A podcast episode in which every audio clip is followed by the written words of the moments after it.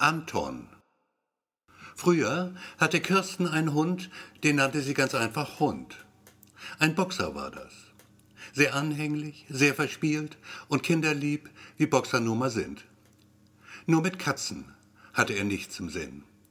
Besonders Samson war ihm zuwider. Samson, der fette Siamkater aus dem Haus gleich nebenan. Eines Tages fraß er ihn kurzhand auf. Nicht ganz, zugegebenermaßen, denn gar so gut hat ihm Samson vermutlich dann doch nicht geschmeckt. Hinterher, jedenfalls hat er ziemlich gekotzt. Später hatte Kirsten einen Hund, den nannte sie Hannibal. Hannibal the Cannibal. Sie nannte ihn so im Gedächtnis an Hund und seine in der Tat leicht kannibalischen Züge. Hannibal war ein Riesenschnauzer mit einer Prise Schäferhund. Auch er sehr anhänglich, sehr verspielt und äußerst kinderlieb. Nur Autos hasste er wie die Pest. Fahrende Autos vor allem. Das war schlecht für den Fleischer, zwei Straßen weiter im Dorf. Irgendwann sprang Hannibal ihm in die Seitentür. Der Fleischer, ein wenig schreckhaft von Natur, kam dann auch prompt von der Straße ab. Böse Sache das. Denn er landete mit Tempo 80 im Nordostseekanal. Leider kam er da nicht mehr raus. Die Fleischersfrau ist seitdem Witwe. Inzwischen hat Kirsten einen Dalmatiner. Anton nennt sie ihn. Nach Anton aus Pünktchen und Anton. Das Kinderbuch von Erich Kästner. Nicht ganz logisch im Grunde, denn wenn schon, dann müsste Anton eigentlich Pünktchen heißen. Der schwarzen Flecken wegen. Auch Anton ist ein lieber Hund. Anhänglich, sehr verspielt und ausgesprochen kinderlieb. Ein Rüde übrigens. Ein Männchen also. Man merkt es schon daran, dass er Kirsten mit Vorliebe zuschaut, wenn sie beim Duschen ist. Übel nehmen kann man es ihm wahrhaftig nicht. Denn Kirsten ist wirklich sehr gut gebaut. Obenrum und überhaupt. Ansonsten hat Anton so gut wie keine Macken. Nur ein winzig kleiner Fehler bleibt anzumerken. Der Dalmatiner ist taub. Absolut stocktaub. Natürlich macht Anton, was er will. Und eigentlich will er immer. Irgendwas jedenfalls. Nur nicht das unbedingt, was Kirsten gerade will. Da kam mir dann verständlicherweise hin und wieder mal der Gedanke, der ist gar nicht taub, der Anton. Der tut nur so, ist schlichtweg raffiniert. Gewisse Verdachtsmomente gab es da schon. Kirsten ist Bildhauerin, macht Skulpturen von Frauen mit großen, üppigen Brüsten. So ein bisschen im Stil von Bruno Bruni, nur eben aus Stein. Verkaufen sich gut, die Skulpturen, obwohl sie beileibe nicht billig sind. Gelegentlich macht Kirsten auch Engel mit sanften Gesichtern und großen Flügeln. Die laufen weniger gut. Kawutke hat neulich einen gekauft. Kawutke, dessen Sohn an einer Überdose starb. Man fand ihn tot in einer Hamburger Bahnhofstoilette. Die Spritze steckte noch in seinem Arm. Jochen hieß der Junge. Er war gerade 18 geworden. Zwölf Jahre ist das jetzt her. Kawutke stammt aus Pommern und ist Geschäftsmann. Natürlich hat er versucht zu handeln, wollte den Engel Billy haben. Zehn Prozent, sagte er. Fünf, sagte Kirsten. Und eigentlich wollte sie überhaupt nicht runtergehen mit dem Preis. Denn sie liebt ihre Engel und Kawutke kann es sich leisten. Sein Bestattungsunternehmen ist schließlich das einzige im Ort. Doch irgendwie mag sie Kawutke und scheiß auf die fünf Prozent.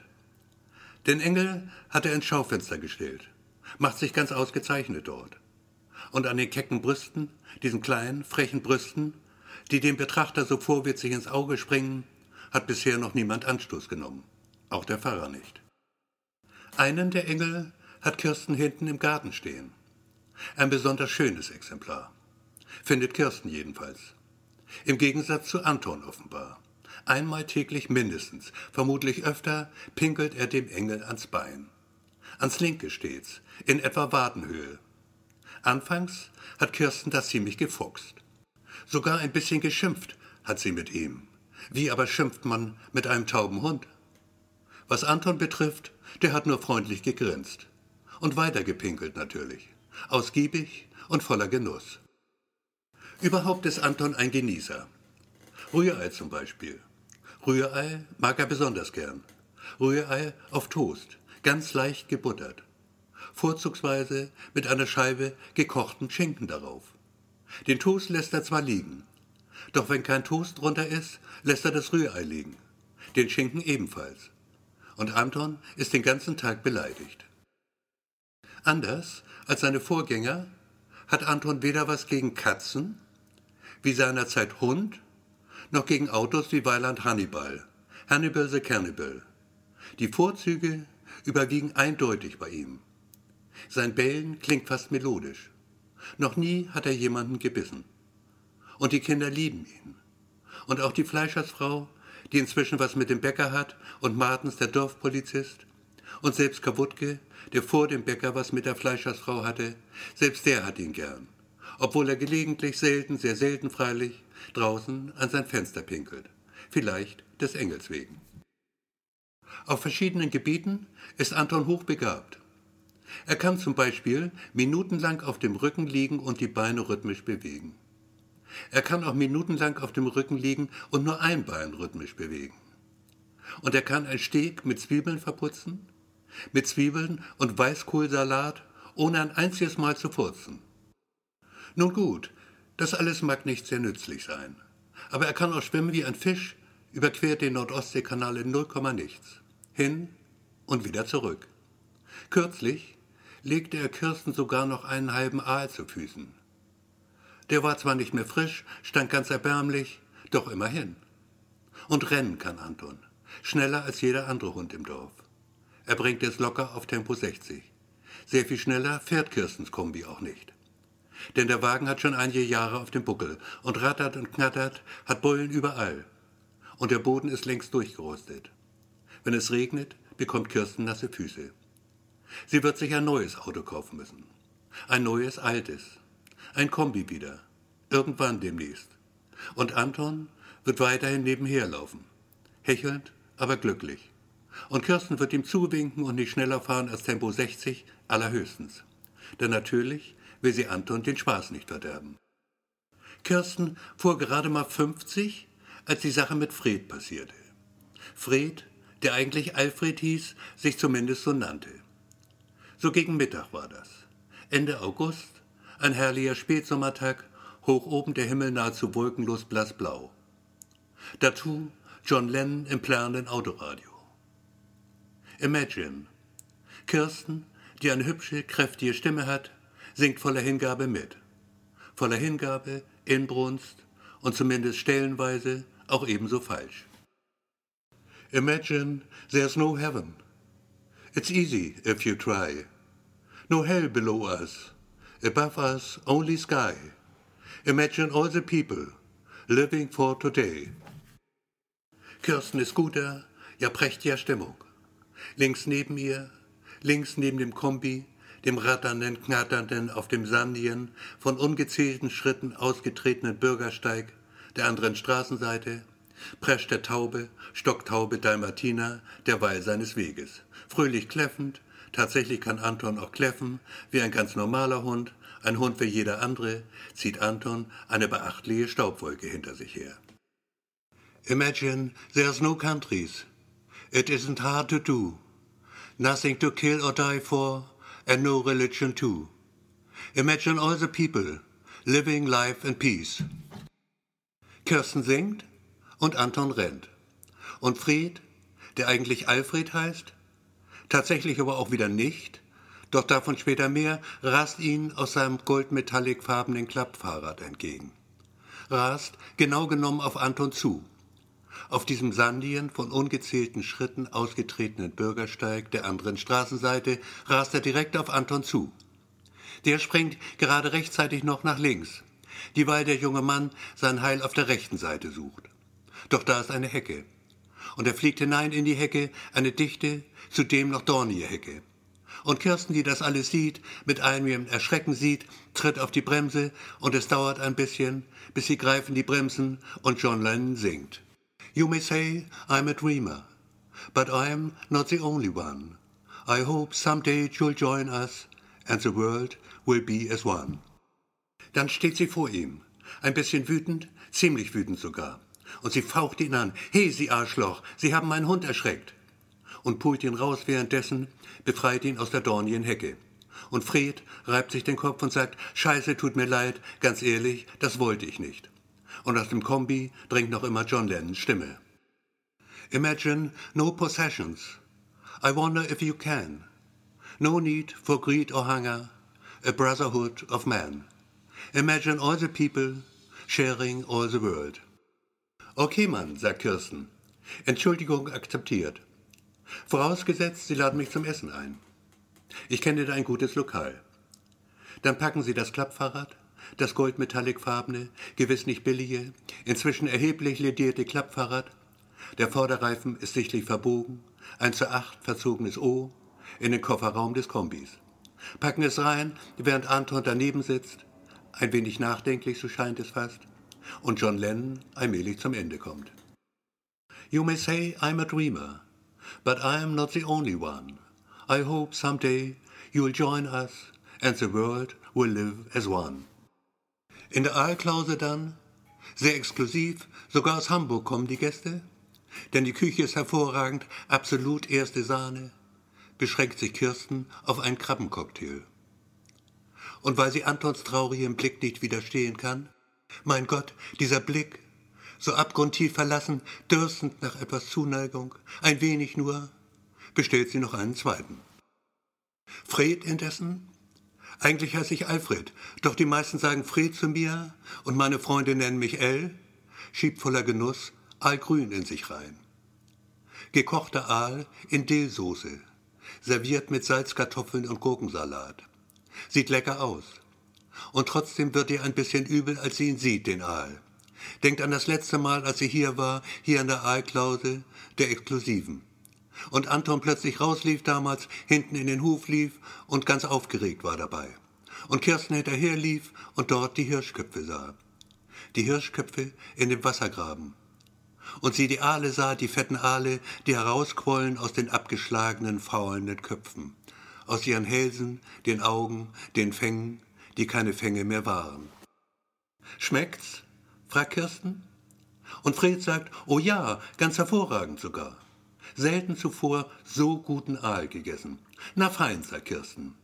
Und nippt an ihrem Wein, einem trockenen Chablis, leicht gekühlt, und während Fred sich mit sonnengebräunter Hand ein Stückchen Aal zwischen die Zähne schiebt, kräftige, schneeweiße Zähne, denkt sie an die fauligen Hirschköpfe draußen im Hof, hinten in dem Wassergraben und hat den Gestank, diesen fürchterlichen Gestank, noch förmlich in der Nase.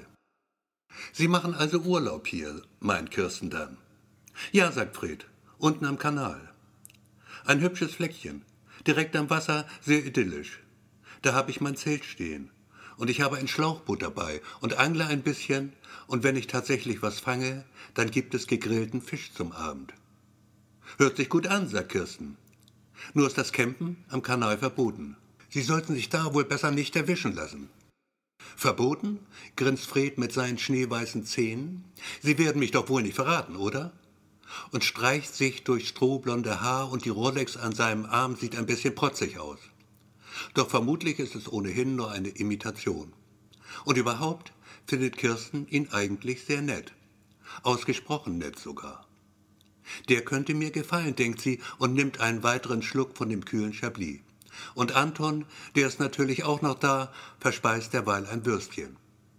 Das hat ihm der Wirt spendiert. Der ist im Übrigen Jäger aus Leidenschaft. So erklärt sich auch die Sache mit den stinkigen Hirschköpfen im Hinterhof. Die Aalklause füllt sich allmählich. Urlauber zumeist, junge Paare, Familien mit Kindern. Am Tisch gleich nebenan ein Ehepaar mit Sohn, sechs Jahre etwa, sommersprossig wie die Mutter. Die blättert in der Speisekarte, sehr edel, in Leder gebunden, fragt schließlich den Gatten, sollen wir Aal nehmen? Was meinst du? Aber natürlich nehmen wir Aal, bekommt sie unwirsch zur Antwort. Aal in Dillgelee, würde ich sagen, Hausmacherart mit Bratkartoffeln. Aber ich will Currywurst mit Pommes, greint der Kleine. Und die Mutter sagt, ich weiß nicht, ob die hier Currywurst haben. Am Tresen sitzen Kawutke und Martens, schütten Bier in sich rein. Als Martens kurz rüberblickt zu Kirsten, nickt sie ihm lächelnd zu. Unser Dorfbulle, sagt sie dann leise. Und Fried, dieser blonde, braungebrannte Hühne, mit den unwiderstehlich grünen Augen, grün, tatsächlich grün, erwidert ebenso leise, der Dorfbulle also. Und dann fragt der Kirsten, was sie eigentlich so macht in diesem Dorf, womit sie ihr Geld verdient. Und Kirsten erzählt es ihm und natürlich will auch sie mehr wissen von ihm. Okay, jetzt ist die Reihe an Ihnen. Was machen Sie, wenn Sie nicht gerade campen? Ich bin Händler, sagt Fred. Ja, nennen wir es mal so. Ich verkaufe den Menschen, die glauben, sie könnten ihr Glück bei mir kaufen, das, was sie glauben, es würde sie glücklich machen, wenn sie es hätten, was ich ihnen verkaufen kann. Was für ein Satz, denkt Kirsten, und ist so schlau wie vorher. Doch sie kommt nicht mehr dazu, den komplizierten Satz zu hinterfragen. Denn irgendjemand hat die Hintertür offen gelassen, jene Tür, die hinausführt auf den Hof, dort, wo in dem Wassergraben die fauligen Hirschköpfe liegen die Hirschköpfe mit den Aalen darin. Und Anton nutzt die Gelegenheit und Kirsten ruft ihm nach, versucht ihn zu stoppen, obwohl sie weiß, dass es unmöglich ist. Oh Gott, nicht schon wieder, stöhnt Kirsten.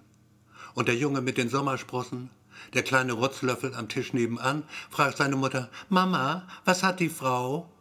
Und der Mann, schnüffelnd mit sonnenverbrannter Nase, ein ziemlicher Kolben, stellt fest, irgendwie riecht das auf einmal so streng und der Wirt mit gequältem Gesicht beeilt sich, die Hintertür flugs zu schließen.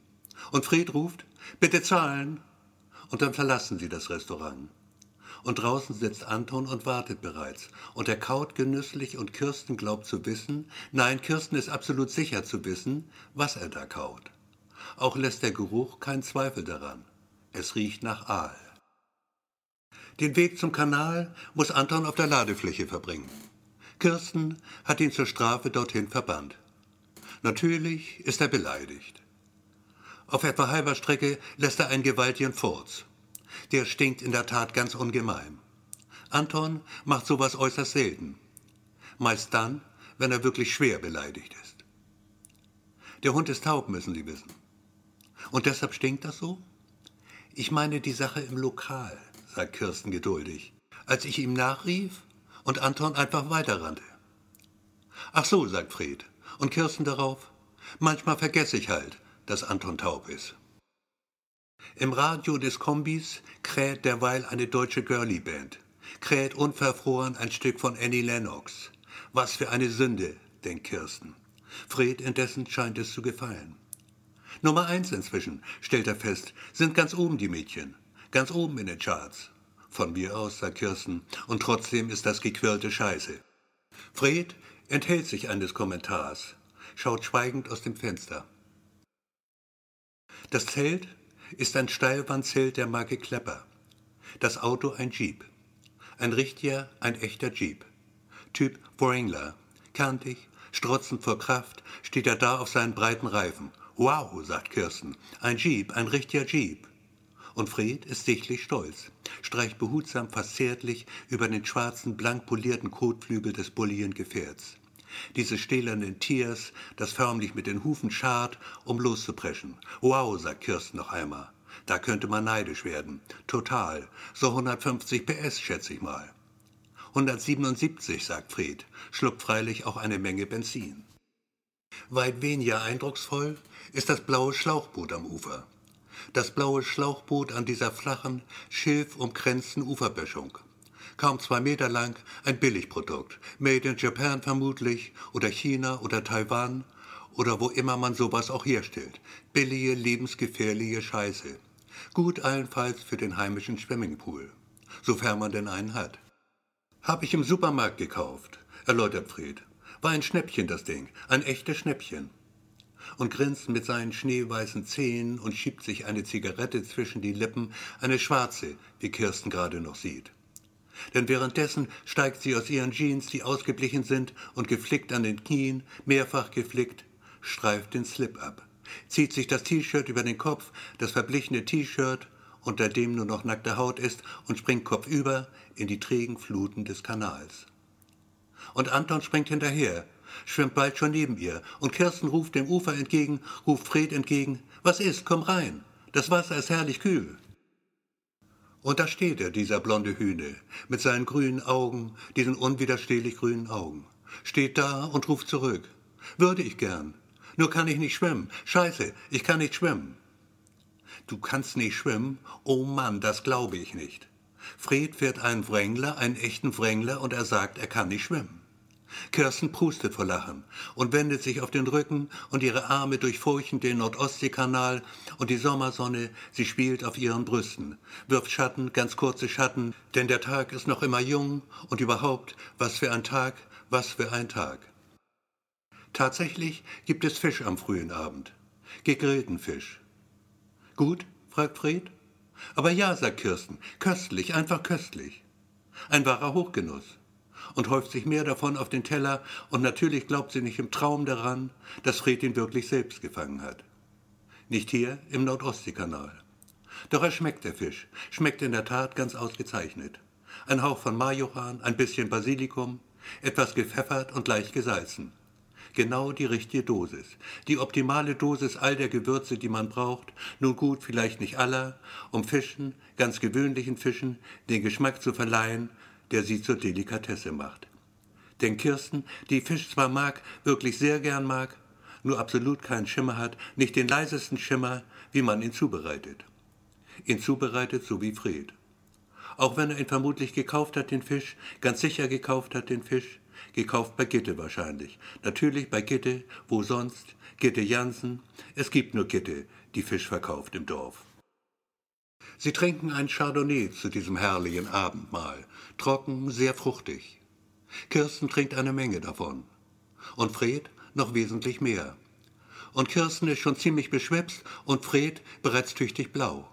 Mit einem Mal dann fängt er an zu grapschen legt den Arm um sie, streicht über ihr T-Shirt, das ausgeblichene, streicht genau über die richtigen Stellen.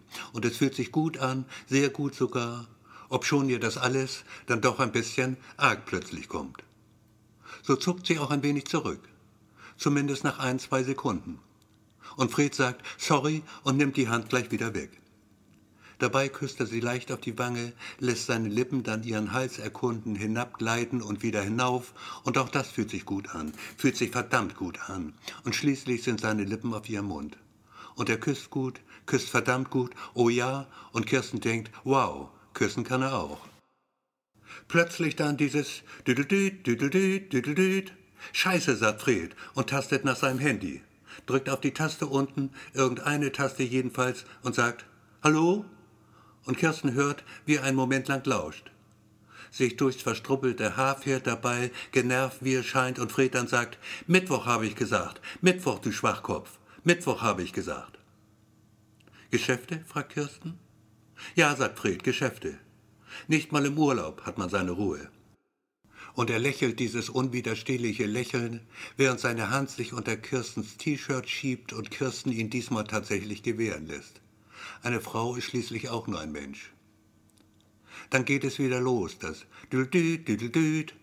Und Fred ist am Plappern und Fluchen und Kirstens Gefühle schwinden dahin wie Eis an einem heißen Sommertag. Das nervt, sagt sie. Ich geh dann mal. Du machst was? fragt Fred entgeistert. Nach Hause fahren, sagt Kirsten. Aber das kannst du nicht machen, empört sich Fred, und Kirsten fragt sich bereits, was sie überhaupt an ihm gefunden hat. Also dann, sagt sie. Und Anton, der auch noch da ist, pinkelt derweil voller Hingabe an das schicke Stallwandsheld. Da rastet Fred dann endgültig aus, brüllt wie am Spieß, heult fast vor Wut. Dein verfluchter Köter pisst an mein Zelt. Ihr habt's ja beide nicht alle. Zieh bloß Leine, du, du Dorftrampel. Und Kirsten lacht, kann sich kaum halten vor Lachen und Anton läuft neben ihr her, und sie fährt zurück auf dem schmalen, kaum mehr als drei Meter breiten Weg, der steinig ist und Schlaglöcher hat und ausgewaschen ist vom Regen, fährt vorbei an Bauer Olsens Gehöft. Olsen, von dem es heißt, er sei nicht ganz richtig im Kopf. Olsen, dessen Sohn, Martin mit diesen strahlend blauen Augen, und tatsächlich steht er da und winkt, und Kirsten winkt zurück, Martin, dieser Junge, der immer lacht, in die Sonderschule geht. Sie fährt zurück zu der kleinen, redgedeckten Karte, von der aus man knapp 500 Meter entfernt große, gewaltige, riesige Schiffe schnurgerade das Grün der Wiesen und Weiden durchqueren sieht. Und dann, endlich angelangt in ihrer Hütte, so nennt Kirsten das Haus, in dem sie zu Hause ist und ihre Werkstatt hat, ihr Atelier, diese redgedeckte Hütte, 500 Mark Miete im Monat, demnächst 550, spielt sie noch ein wenig auf ihrem Cello eine Sonate von Brahms. Das Cello hat Kirsten auf dem Flohmarkt gekauft. Irgendwann vor ein paar Jahren. Es hat einen Riss im Boden. Und so klingt es auch. Zerrissen eben, irgendwie. Aber Kirsten liebt das Cello. Und Anton liebt es, wenn Kirsten das Cello spielt. Nicht eben meisterlich spielt, davon ist sie weit entfernt, Lichtjahre entfernt. Doch Anton ist jedes Mal zutiefst ergriffen, obwohl er taub ist, stocktaub. Und vielleicht ist das auch gut so, zumindest was Kirstens Cellospiel betrifft. Lass uns schlafen gehen, sagt Kirsten schließlich, streicht mit dem Bogen noch ein letztes Mal über die Saiten, einfach so, und es gibt einen ziemlich schrägen Ton. Dann stellt sie das Cello weg, lehnt es an die weiße Backsteinwand und legt sich ins Bett und macht die Augen zu, und Anton rollt sich zusammen auf dem großen, weichen Kissen zu Kirstens Füßen. Kirsten schläft einen tiefen, traumlosen Schlaf in dieser Nacht. Er trägt sie auf sanften Flügeln bis weit in den neuen Tag hinein. Es muss so gegen Mittag sein, kurz nach elf vielleicht, als sie auf nackten Füßen, wohlig schlaftrunken noch immer, gähnend die schwere, stets ein wenig knarrende Tür öffnet, die zum Garten führt. Die Tür, von der aus, vorbei an einem verkrüppelten, dennoch üppig tragenden Apfelbaum, den Kirsten überaus liebt, ein schmaler, ausgetretener, leicht gewundener, hier und da von Löwenzahn überwucherter Pfad zur dunkelgrün gestrichenen, den Lack von Sommer zu Sommer immer mehr einbüßenden, schräg in den Angeln hängenden Holzpforte führt, die, sie hing schon immer so schief, wie Kirsten sich zu erinnern glaubt, wenn man sie öffnet, den Weg freigibt zur kopfsteingepflasterten Dorfstraße, auf der sich vertrocknete Kuhfladen paaren mit den sandigen Spuren schwerer Trecker, die hustend und spuckend und rhythmisch blubbernd hinausfahren auf die Wiesen und Äcker, die das Dorf umgeben. Und sie atmet sie ein, atmet sie tief ein, die vom satten Duft des ungezügelten Grases geschwängerte Luft. Und Anton flitzt durch den Garten, den grünen, butterblumgelb gesprenkelten Garten. Und Anton weiß, dass es etwa 20 Minuten dauern wird. Wenn sie Pech hat, auch etwas länger. Einmal hat es fast eine Stunde gedauert, bis er zurückkehren wird. Mit einer Tüte frischer, goldgelb gebackener, knuspriger Brötchen zwischen den Zähnen.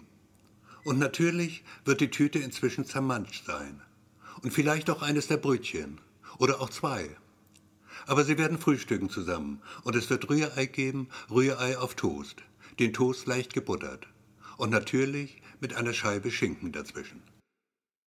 Fred sah gar nicht gut aus, als man ihn fand. Drei Tage später war das und er lag da im Schilf und sein athletischer, ehemals sonnengebräunter, inzwischen unangenehm bläulich gefärbter, weiß Gott sehr unästhetisch wirkender Körper, der zudem recht heftig roch, sah aus, als habe ihn jemand mit einer Luftpumpe aufgeblasen.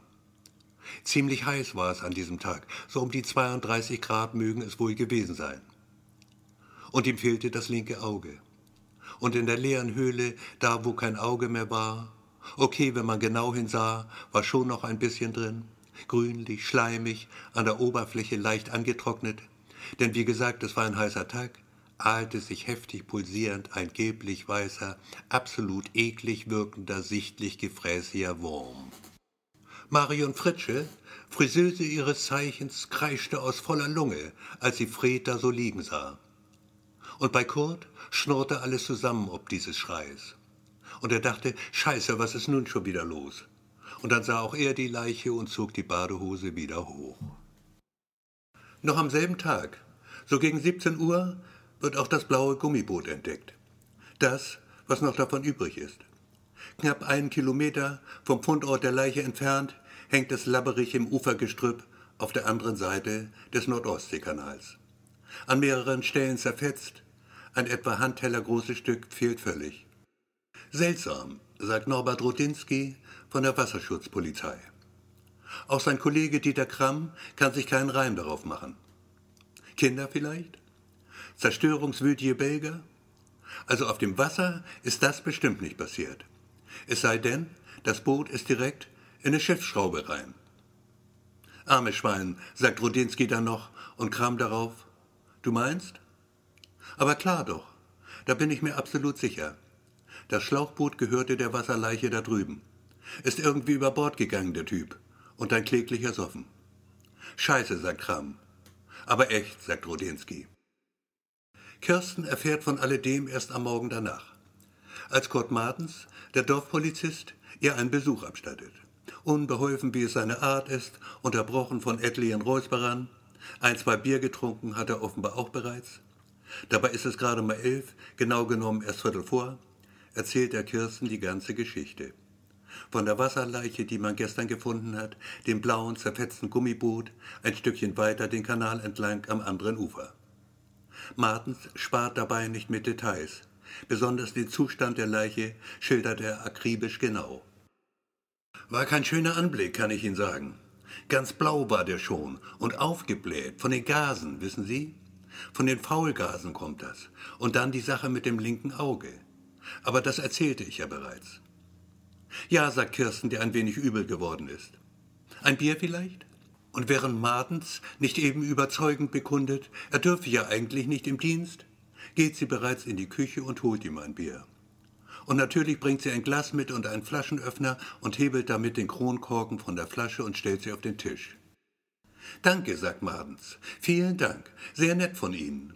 Dann nimmt er einen kräftigen, sehr kräftigen Schluck direkt aus der Flasche, setzt sie kurz auf dem linken Hosenbein ab, um mit der rechten, noch freien Hand aus den Tiefen seiner Uniformjacke ungebügelt und etwas speckig obendrein, besonders um die Taschen herum, eine nur unzulänglich in zerknittertes Wachspapier gewickelte Frikadelle hervorzukramen.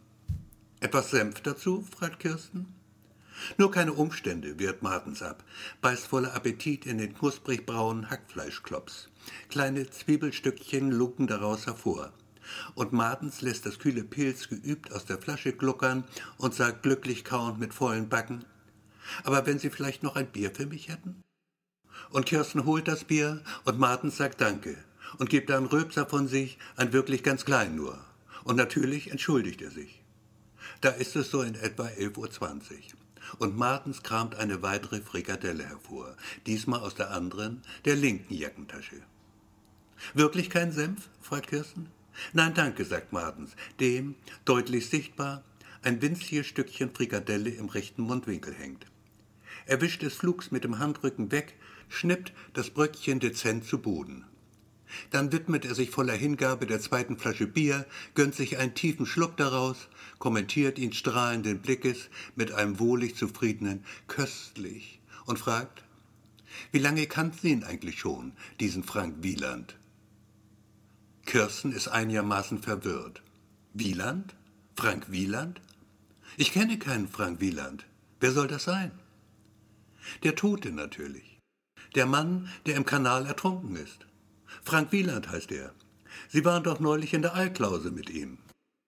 Oh, sagt Kirsten, der allmählich böse schwant. Den, meinen Sie? Den jungen Mann?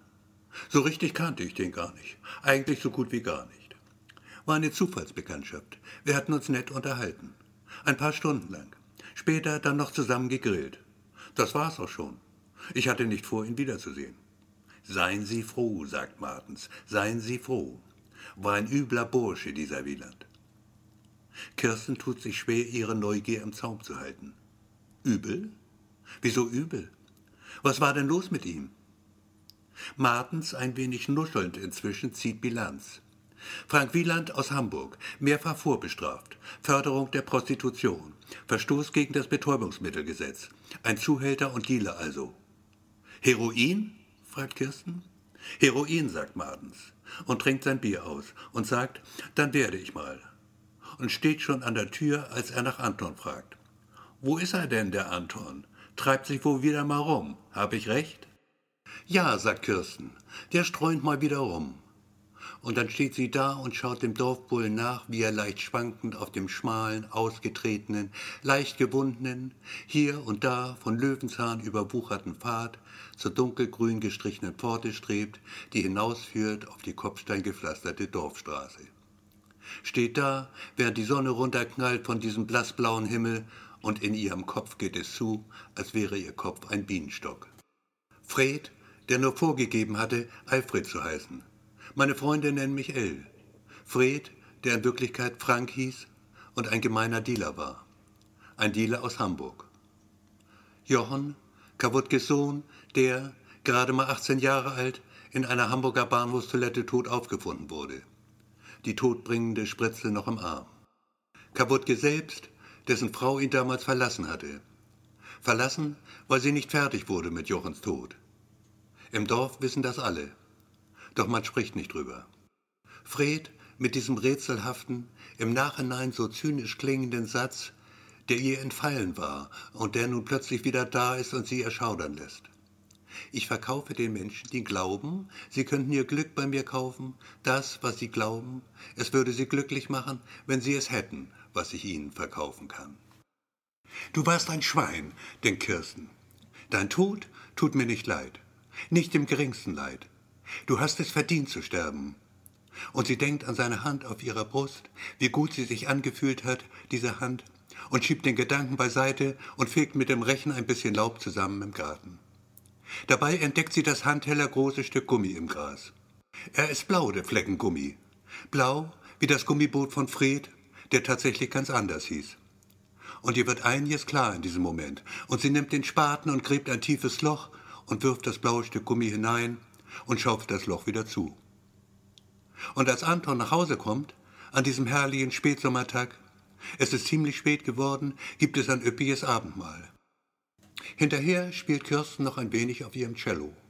Eine Sonate von Brahms. Kirsten kennt nur die eine. Und wie immer klingt sie ein wenig schräg. Doch Anton schaut ihr verträumt dabei zu. Und irgendwann gehen sie dann schlafen. An einem Samstag im Dezember desselben Jahres, Schnee liegt schwer auf den kahlen Ästen und Zweigen des verkrüppelten Apfelbaumes in Kirstens Garten, ein paar verschrumpelte Äpfel trotzen dem Frost, versuchen es zumindest, während wabernd weißgrauer Nebel mit eiskalter Zunge an ihnen leckt, eher freundlich denn feindlich gesinnt an ihnen schleckt. Hier Jungs, ihr schafft das schon. Und natürlich ist das scheiße, denn der Tod ist ihnen sicher. Wandert sie, wandert Kirsten, die Mutter der Frauen mit den üppigen Brüsten, der Frauen und Engel, die aus Stein gehauen sind, über den alljährlichen Weihnachtsmarkt des Dorfes. Wie ein bunter Kragen, zieht er sich um das brüchige, bemooste, von tiefen Rissen durchzogene, über Generationen hinweg heftigsten Wettern ausgesetzte Mauerwerk der alten, uralten, jahrhundertealten Kirche herum. Eine Kette klappriger, reichlich beladener Tische im schummrigen Licht bunter Glühbirnen, deren Leuchtkraft kaum wirklich ins Gewicht fällt. Dazwischen windschiefe Buden, in denen dicke, handgestrickte Pullover aus feinster Schurwolle zum Verkauf ausliegen, Schals und Handschuhe, Pulswärmer und Socken, Buden, in denen Künstler und Kunsthandwerker schweigend ihre Ware zum Verkauf anbieten. Und es duftet, wie es allüberall auf deutschen Weihnachtsmärkten duftet. Nach kandierten Äpfeln, gebrannten Mandeln, nach Zimt und heißem Grog, gegrilltem Fleisch, nach Bratwurst und Pommes frites. Die Hände tief vergraben in den Taschen ihres langen, abgewetzten Schafellmantels stapft Kirsten vorbei an den Ständen, bleibt mal hier stehen, mal dort, kauft schließlich ein paar mundgeblasene Christbaumkugeln, rasend teuer, doch wunderschön. Auch Martin ist da. Martin, der Sohn von Bauer Olsen. Seine Schätze hat er auf einem breiten Holzbrett liegen, das, von Spalten zerfurcht, wackelig, reichlich wackelig, auf zwei Tischlerböcken ruht. Ein paar Comichefte, vier blank polierte Spielzeugautos, eines davon mit freilich nur drei Rädern, daneben rot und blau bemalte Tannenzapfen, eine von Rost zerfressene Stalllaterne und weitere Dinge mehr. Schöne Sachen hast du da, sagt Kirsten. Die Tannenzapfen. Was kosten sie? Martin strahlt übers ganze Gesicht. Die Tannenzapfen meinst du? Du willst einen kaufen? Aber ja, sie gefallen mir. Sag schon, was willst du dafür haben? Der Junge legt sein Gesicht in Falten, denkt offenbar angestrengt nach, denkt ausgiebig nach, und bei Martin dauert das halt ein bisschen länger als bei anderen Kindern, besonders dann, wenn er zudem noch aufgeregt ist. Ne Mark, sagt er nach einer Weile, schaut Kirsten dabei fragend an. Was meinst du? Wäre das okay? Ne Mark? Ja doch, sagt Kirsten. Der Preis ist okay. Gib mir zwei. Einen blauen und einen roten. Und Martin jubelt. Wow, toll, Mann, gleich zwei auf einmal. Und springt von einem Bein aufs andere und packt sie ein, die beiden Tannenzapfen. Der eine rot bemalt, der andere blau. Wickelt sie ein in eine Seite der Rundschau von gestern oder vorgestern oder vor einem Jahr. Und hüpft und springt und nebenan der alte Mann mit seinem Leierkasten. Ein selten schönes Instrument, reich verziert und von ausnehmend gutem Klang, schaut rüber zu ihm und lacht ein leises Lachen aus nahezu zahnlosem Mund. Kirsten? Ja, Martin? Willst du noch was kaufen vielleicht? Hm, kann schon sein, Martin. Das rote Feuerwehrauto vielleicht. Ja, das würde mir schon gefallen. Aber das hat doch nur drei Räder. Tatsächlich? Oh, habe ich gar nicht gesehen. Kriege ich dann natürlich Billiger, okay? Da musst du mir echt entgegenkommen im Preis. Ich schenke es dir, sagt Martin mit hochroten Wangen und stottert ein bisschen, so wie er immer dann stottert. Doch auch dann nur ein bisschen, also manchmal nur, dann, wenn er aufgeregt ist, nur dann, wenn er wirklich aufgeregt ist, und wickelt es ein währenddessen, das rote, blitzblank polierte Feuerwehrauto mit den drei Rädern, wickelt es ein in eine weitere, leicht vergebte Seite der Rundschau und sagt, da kann man ein neues draus machen. Ein neues Rad dran machen. Das ist dann wie neu, das Feuerwehrauto. Und, und Kirsten, Kirsten, hörst du mir zu? Und Kirsten sieht das Feuerwehrauto, das rote, wie es verschwindet in dem vergehten Papier und denkt an den Jeep damals am Nordostseekanal.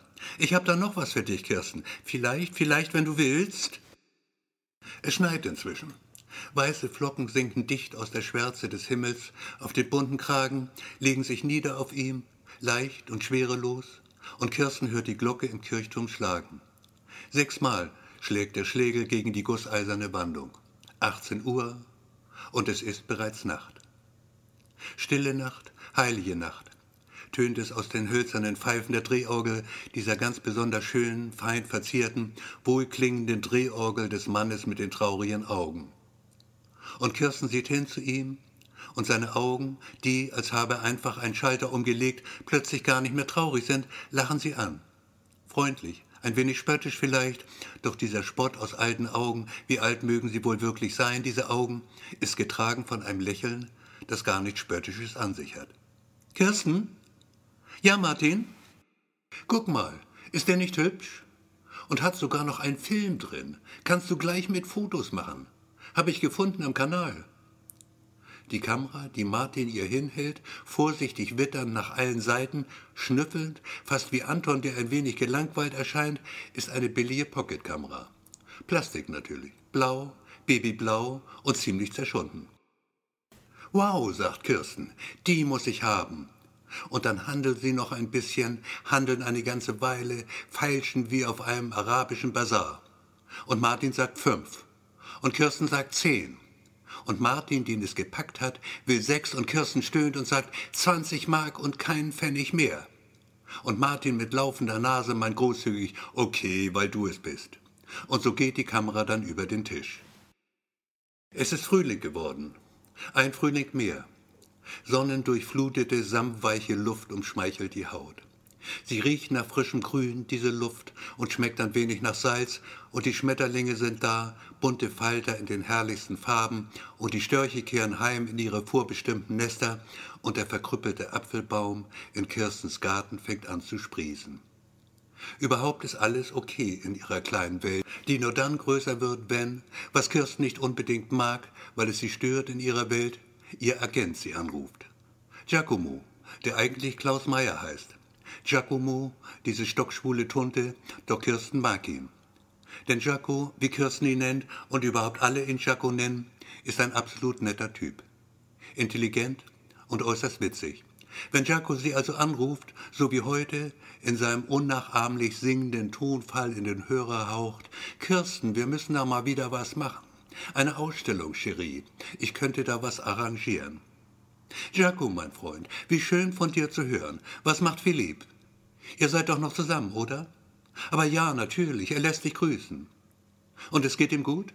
Nun, er ist ein wenig erkältet, liegt auf der Couch und leidet. Armer Philipp, sei nett zu ihm, tröst ihn ein wenig.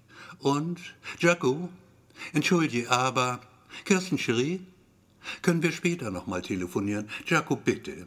Ich fotografiere gerade, mache Fotos, verstehst du? Du machst Fotos? Wie aufregend, meine Liebe. Darf man erfahren, wer der Glückliche ist? Mein Hund, Jaco. Ich fotografiere meinen Hund. Ein schwarz-weiß gefleckten Dalmatiner. Er heißt Anton und kann nichts hören. Absolut gar nichts hören. Also ich meine, er ist taub, der Hund. Und trotzdem ein hochbegabtes Tier. Wirklich phänomenal begabt. Im Moment liegt er auf dem Rücken und streckt drei Beine in die Luft. Oh, sagt Giacomo, wie interessant. Und Kirsten sagt, ja, und so beenden sie dann ihr Gespräch.